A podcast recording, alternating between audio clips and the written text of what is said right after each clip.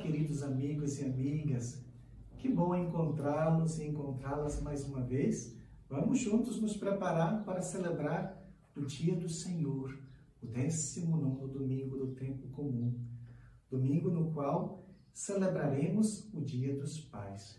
Nós escutaremos o Evangelho de Mateus, capítulo 14, versículos 22 a 33. Jesus, após ter se encontrado com a multidão, ele a despede. Despede-se também dos discípulos e vai retirar-se em oração. Os discípulos estão em alto mar. O mar é agitado pelas ondas e pelos ventos fortes. Os discípulos sentem medo e de repente encontram Jesus. Pois bem, o Evangelho desse domingo quer nos dizer que no caminho da vida, no mar da vida, nós não estamos sozinhos. Jesus se faz companheiro de caminhada nosso. É preciso escutar a sua voz dizendo-nos: Sou eu, coragem, não tenhas medo. É preciso, como Pedro, estender-lhe as mãos. Ele nos estende a mão e não nos deixa afundar.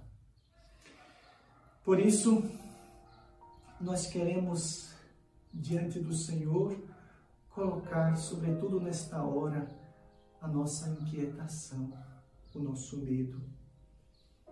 Como Elias na primeira leitura, nós também podemos estar assim,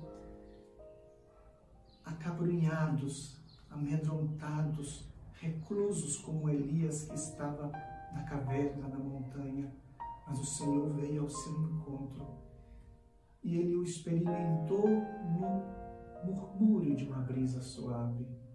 O Senhor vem também ao nosso encontro e nós lhe pedimos que refaça as nossas forças, nos ajude a vencer os desafios.